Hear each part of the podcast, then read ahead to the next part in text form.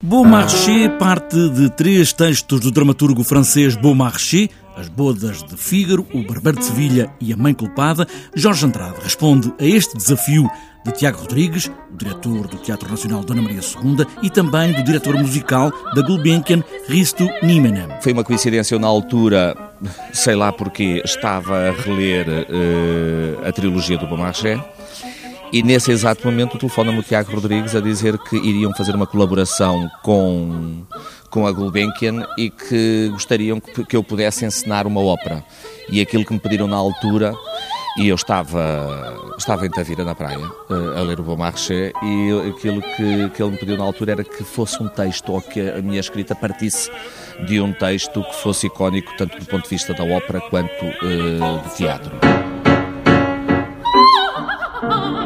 Parte assim, não de um, mas de três textos, numa tentativa de gravar uma ópera num estúdio, e é esse estúdio que está em palco. Os cantores, uma orquestra e um caos revolucionário. Os atores neste espetáculo e também alguns dos cantores fazem de técnicos que trabalham neste estúdio e aquilo que nós estamos a fazer é estamos a gravar uma ópera uh, da autoria de, uh, do compositor uh, Pedro Amaral.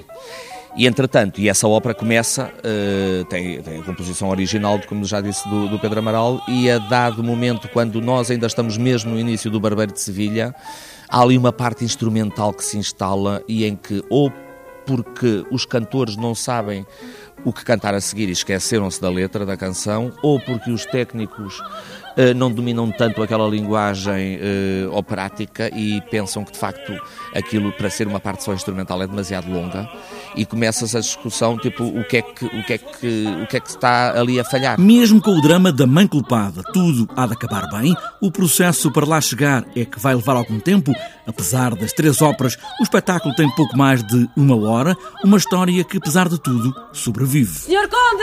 Hã? Senhor Conde! Ah, ah, o que me queres, Marcelina? Cá está a Marcelina. Eu gosto, gosto de contar histórias às pessoas.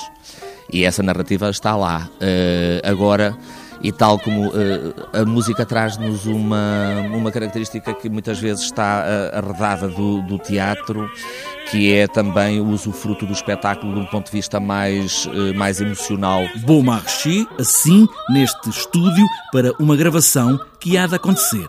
Talvez.